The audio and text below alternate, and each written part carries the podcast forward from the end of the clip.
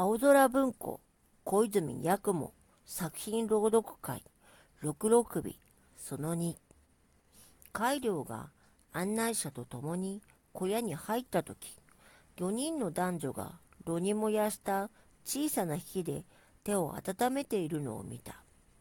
僧に向かって丁寧にお辞儀をして最もうやうやしき態度で挨拶を言った。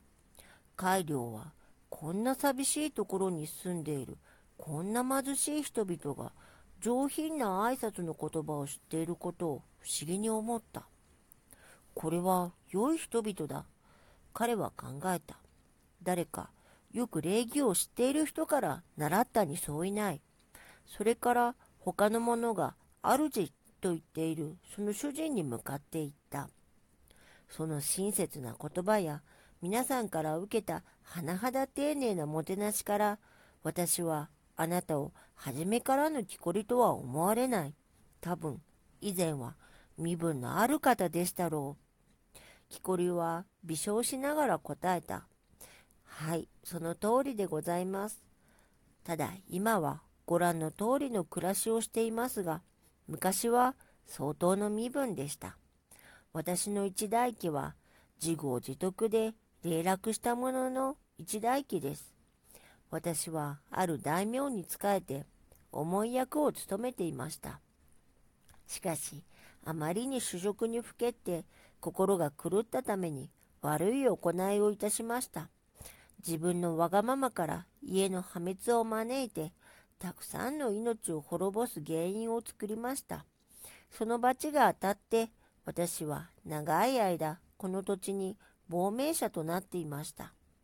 今では何か私の罪滅ぼしができて、祖先の加盟を再興することのできるようにと祈っています。しかし、そういうこともできそうにありません。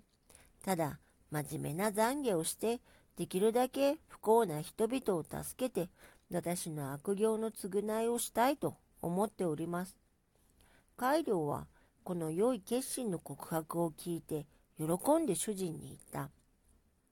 若い時につまらぬことをした人が後になって非常に熱心に正しい行いをするようになることをこれまでわしは見ています。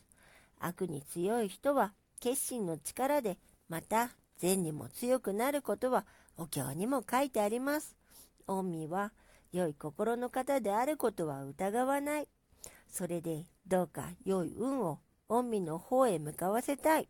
今夜は御身のために度胸をして、これまでの悪号に打ち勝つ力を得られることを祈りましょう。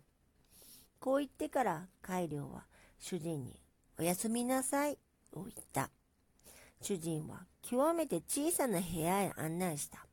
そこには寝床が述べてあった。それから一度眠りについたが、海良だけは安頓の明かりの脇で度胸を始めた。遅くまで度胸権行に4年はなかった。それからこの小さな寝室の窓を開けて床に着く前に最後に風景を眺めようとした。夜は美しかった。空には雲もなく風もなかった。強い月光は樹木のはっきりした黒影を投げて庭の梅雨の上に輝いていた。キリギリスやスズムシの鳴き声は騒がしい音楽となっていた。近所の滝の音は夜の更けるに従って深くなった。カイリョウは水の音を聞いていると乾きを覚えた。それで家の裏の家計を思い出して眠っている家人の邪魔をしないでそこへ出て水を飲もうとした。襖をそっと開けた。そうして安頓の明かりで5人のオーガスタ体を見たが、それにはいずれも頭がなかった。ただいまの朗読はきなさでした。